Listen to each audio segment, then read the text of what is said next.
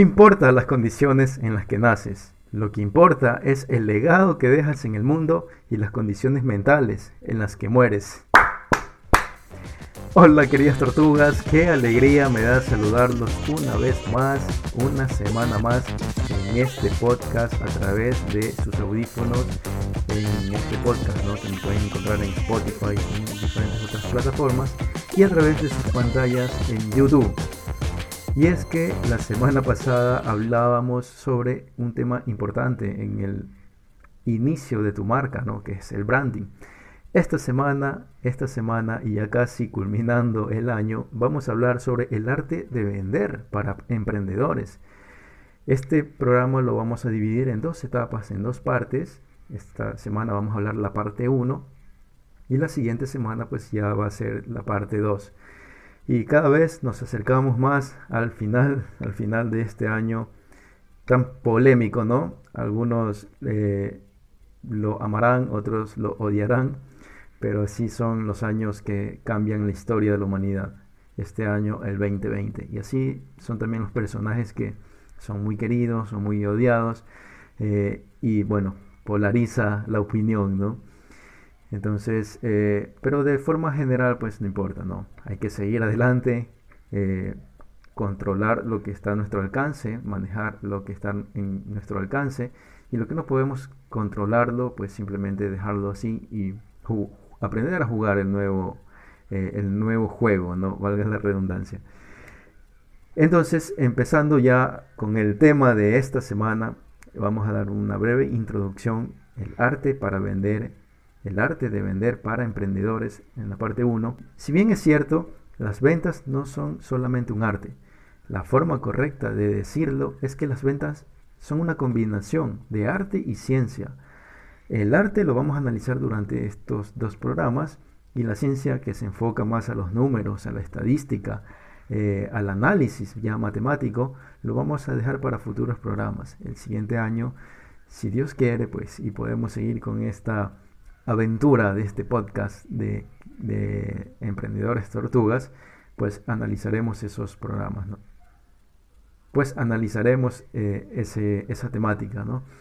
Y quiero compartirte esta frase que decía Cary Fox en la película de Wall Street. Olvídate de hacer dinero fácil y haz algo más positivo en la vida. Crea algo en lugar de vivir de lo que otros compran y venden. Entonces, básicamente tenemos que crear productos que puedan venderse también fácilmente. Hay dos factores que pueden complicar el que las empresas nuevas vendan con éxito. El primero es que básicamente, aunque se diseñe un producto o servicio con un propósito específico, no se tiene la forma de saber quién va a comprarlo realmente. Esto podría complicar a las empresas. Por eso es que es recomendable hacer una primera, un producto beta, perdón, un producto alfa, una primera prueba eh, la versión 1.0 y sacarla al mercado. Y una vez que se ha puesto ese experimento en el mercado, con las retroalimentaciones adecuadas, poderlas ir mejorando, poderlas mejorar.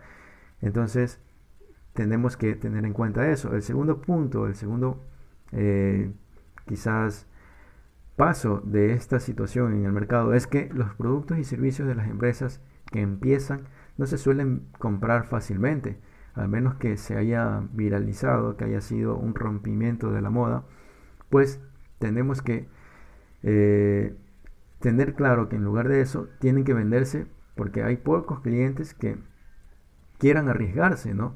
Es un producto nuevo, es una empresa o una organización pequeña básicamente, con poco capital, entonces los clientes desde ese punto de vista, pues van a tener que pensar, ¿no? Ok, voy a tener que darle mi dinero a esta empresa nueva a esta empresa que no sé si el producto que estén ofreciendo es de buena calidad. Entonces, el segundo paso es vencer esa resistencia con los clientes, ¿no?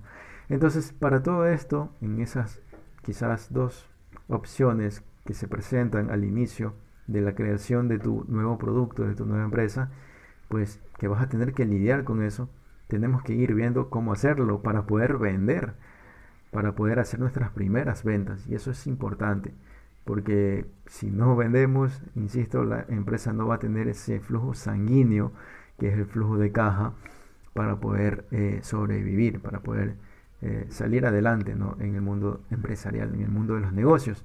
Y entonces vamos ahora sí a empezar con el primer punto de este podcast que se titula Deja las flores brotar. Y es que esto significa que puedes sembrar muchas semillas y tienes que mirar qué es lo que arraiga, qué es lo que florece y tienes que cultivar esos mercados.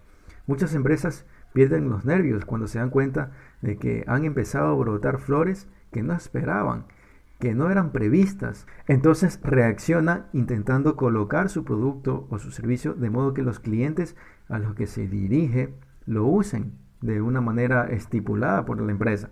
Eso es una enorme ridiculez, quizás estupidez, ¿no? A nivel táctico, debes de tomar el dinero de lo que has vendido y luego reinvertirlo. Cuando hayas, hayan flores brotando en un mercado, tu tarea consiste en descubrir dónde y por qué florecen estas flores en esos mercados. Y con esa información debes de ir ajustando tu negocio. Recuerda lo que hemos hablado en otros programas. Siempre decimos que con esa microexperimentación te vas dando cuenta si realmente ese producto realmente estaba enfocado en ese nicho que tú pensabas. A lo mejor una crema que fue creada para dentistas específicamente no eran para dentistas, sino que eran, no sé, para las personas comunes, ¿no? Entonces, eh, debes de darte cuenta cuando tu producto eh, está siendo utilizado de otra forma. Por ejemplo, una empresa en la India compró la licencia para fabricar una bicicleta europea con un motor auxiliar. La bicicleta no tuvo éxito, ¿no? Pero la empresa notó que había muchos pedidos solamente por el motor. Al investigar este extraño fenómeno, la empresa descubrió que se estaban usando esas, eh, esas bicicletas o el motor de estas bicicletas de forma que puedan sustituir unas bombas manuales con las que los agricultores regaban sus campos. Entonces la empresa se dio cuenta que realmente lo que se estaba vendiendo eran los motores de las bicicletas. Así que acabó vendiendo millones de bombas de riego. Pivoteó la idea, pivoteó eh, el producto y terminó siendo una empresa exitosa de bombas de riegos de campo, de agricultores. Entonces ten en cuenta que esto te podría pasar a ti y debes de irlo eh, sabiendo, ir censando de acuerdo a lo que te diga el mercado en la microexperimentación. Entonces, pasemos al segundo punto de este podcast que tiene que ver con tienes que ver al gorila. ¿Y por qué titulo este, esta parte del podcast de esa forma? Es que hubo un estudio hecho por unos científicos donde le pidieron a unos estudiantes que vieran un video en los que los miembros de dos equipos se lanzaban entre sí balones eh, de baloncesto, de básquet. Los estudiantes tenían que contar cuántos pases hacían entre sí los miembros de uno de los equipos, ¿no? Al cabo de unos 35 segundos, de video, un actor disfrazado de gorila entraba en el lugar donde estaban los jugadores y permanecía allí durante unos 9 segundos aproximadamente. Cuando se les preguntó luego a los eh, estudiantes del, del, proyecto psicológico de la prueba científica, el 50% de los estudiantes no habían visto el gorila.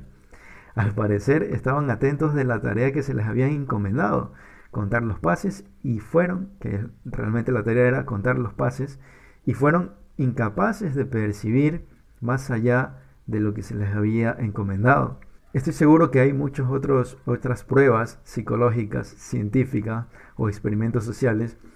Y una que se me viene muy a, a, la cabeza en este momento es algo que se viralizó por allí, donde habían un video de una señorita bailando con un traje muy apretado, muy al cuerpo, y le decía al novio, mira, ¿qué miras allí? Entonces él le muestra el video de la señorita bailando y el tipo pues se queda viendo, ¿no? Y al rato le pregunta, ok, ¿de qué, de qué colores son las flores?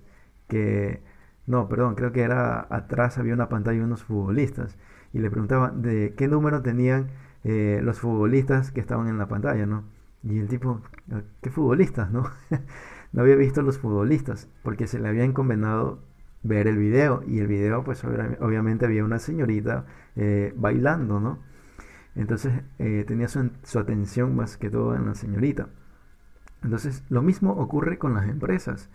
Todo el mundo se concentra en los clientes. Lo mismo ocurre en las empresas. Todo el mundo se concentra, se enfoca en los clientes previstos y en los usos determinados y es incapaz de ver el mercado potencial del negocio. Al contrario, en este ejemplo, IBM, que en ese momento compitiendo con otra empresa, que esta empresa solamente veía las, computadoras enfocadas al mundo de los científicos, IBM vio más allá y dijo, ok, no solamente está enfocado a los científicos las computadoras, podemos hacerlo eh, de forma masiva, enfocado al, al gran mercado. Entonces, tenemos que descubrir cuándo hay oportunidades más allá del nicho donde nosotros creíamos que estaba eh, nuestra tribu, ¿no? Y hay que hacer que florezca toda este, esta lluvia o esta, esta idea de negocio, ¿no? Y el tercer punto quiere decir, y el tercer punto tiene que ver con elige los métodos adecuados. Muchos emprendedores, especialmente aquellos con historiales técnicos, confían en métodos tradicionales como la publicidad, el telemarketing, para generar ventas. Y eso está bien, pero esta confianza suele acentuarse si al equipo se unen directivos con historiales acreditados en compañías grandes, ¿no? Para las empresas que recién están empezando, queridas tortugas, estos métodos funcionarían si la gente compraran sus productos. Pero te recuerdo que los productos de una empresa que recién empieza no suelen comprarse fácilmente, ¿no? Entonces, para que funcionen las ventas, los emprendedores necesitan establecer su credibilidad necesitan construir esa confianza, ese prestigio y desarrollar un contacto personalizado, cara a cara, un esfuerzo que comienza con una persuasión adecuada. Entonces, para finalizar este podcast, este programa, vamos a hablar del último punto que analiza básicamente eh, los de arriba y los de abajo, así lo hemos titulado. ¿Qué quiere decir esto de los de arriba y los de abajo? Cuanto más alto llegas en las grandes empresas, más escasea el oxígeno. Y cuanto más escasea el oxígeno, más difícil es que albergue vida inteligente. Así que, ¿qué quiere decir esto? La inteligencia se concentra en los niveles medios y en las bases de las grandes empresas. Esto quiere decir que si tú necesitas empezar a introducir tu nuevo producto en las empresas, necesitas ir con quien toma la decisión, con quien finalmente toma esa decisión. Si tú tienes una empresa de modelo B2B, business to business, tu empresa, tu emprendimiento le, vende a otras empresas, entonces tienes que ir eh, buscando reunirte, tienes que buscar reunirte con los tomadores de decisión, quienes realmente van a comprarte, los que tienen eh, la decisión final de, ok, dame tantos, no dame una docena, dame eh, un bulto, ¿no? No lo sé. Entonces tienes que eh, analizar esa situación y para eso tienes que poder tener ese acercamiento con los tomadores de decisiones, con la gente que toma esa decisión. Y por eso es que he titulado esto los de arriba y los de abajo. Normalmente las personas que toman las decisiones se encuentran en puestos superiores, en puestos de arriba, en la columna jerárquica de la organización. Pero no quiere decir esto que los de abajo son menos importantes, porque normalmente estas personas que están acá arriba, por quizás un cuidado del tiempo, porque imagínate, hay, habrá mucha gente que le querrá vender, ellos van a tener sus filtros, puede ser la recepcionista, puede ser el guardia de la garita, entonces ellos se, se camuflan de esa forma para que pasen ciertos filtros y solamente cuando se haya un producto que se necesite comprar, van a darle ese acceso, van a darte esa reunión como vendedor que tanto has buscado y te van a escuchar. Pero antes tienes que también tener buen tino con la gente de abajo, con las personas que están en esos eh, puestos que quizás no son tomadores de decisión, pero que también son clave para la organización.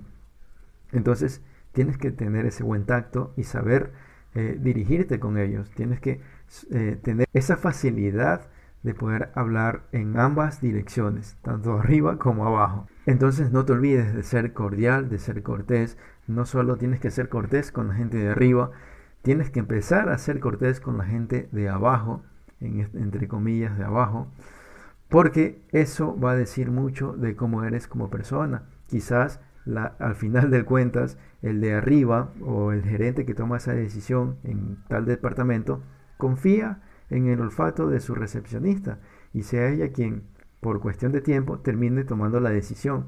Pero si empezaste mal, empezaste llevándote mal con la recepcionista, porque pues tu ego te, te dijo que debías tratarle mal, entonces ya perdiste un cliente, perdiste una empresa. Eso dice mucho de ti como persona, como vendedor. Y ni siquiera podrás llegar y tener acceso a la gente de arriba, a los gerentes, tomadores de decisión. Entonces, quédate ahí con esa pequeña reflexión, querida tortuga, respecto a la primera etapa, al primer programa de este programa que se llama El arte de vender para emprendedores. Y con esto estamos culminando este podcast. No olvides que cada semana estamos subiendo capítulos nuevos de este podcast en lo que puedo, en lo que en la medida de mis posibilidades. Lo hago con mucho cariño, con mucho entusiasmo para que puedas pues compartirlo a los demás y así podamos seguir formando y creciendo esta eh, comunidad de emprendedores tortugas y podamos ayudarnos entre todos. El objetivo final de esto es crear mucho más emprendedores, hacer de la cultura del emprendimiento el arte de vivir día a día también, porque tenemos que definitivamente salir de pensar en esa era industrial, que ya no estamos viviendo en esa era, estamos viviendo en la era de la información, estamos eh, viviendo otras épocas, ya no es suficiente con creer que eh, seguimos dependiendo del gobierno, seguimos dependiendo de, del sector industrial, de, de mis aportaciones al seguro, eso se va a acabar, eso es insostenible. Ya estamos viendo realmente los estragos de eso y tenemos que emprender. Definitivamente es lo que nos va a ayudar a salir del subdesarrollo como región en nuestra hermosa Latinoamérica, una de las regiones más desiguales del mundo, pero con mucha, con gente muy valiosa, con muchas ganas de salir adelante, de construir cosas y pues sencillamente tenemos que empezar a demostrarle a las demás regiones del mundo con mucho cariño y también tenemos eh, los conocimientos, y también tenemos las ganas, y también podemos llegar a desarrollarnos en infraestructura, en educación, etc. Y eso se logra trabajando, se logra construyendo, se logra emprendiendo. Los emprendimientos son los que finalmente van a llegar a sacar a Latinoamérica de su desarrollo. Hay que cambiar esa mentalidad y no olvides que ya no estamos viviendo la era industrial, estamos viviendo la era de la información. Por lo tanto, no olvides prepararte, estudiar, leer libros, ver videos, escuchar podcasts, todo el material que está disponible de forma gratuita en internet y luego pues que hayas repasado ese material ve por eh, los materiales que están de pago, que son de pago, porque esos son materiales que son más, más focalizados, más especializados para un hecho concreto. Y además debes de recordar que debes de invertir en tu educación. Es mucho mejor invertir en tu educación que desperdiciar tu dinero en cosas que te durarán un día, dos días, depende, ¿no? Entonces me despido, querida tortuga, no sin antes enviarte un fuerte abrazo y decirte que me puedes encontrar en las redes sociales, en Facebook, en YouTube, en Instagram, como Robert Postligua. Te envío un fuerte abrazo, no olvides compartir este material a quien tú crees que le puede ayudar. Nos estamos viendo en una siguiente ocasión. ¡Hablamos!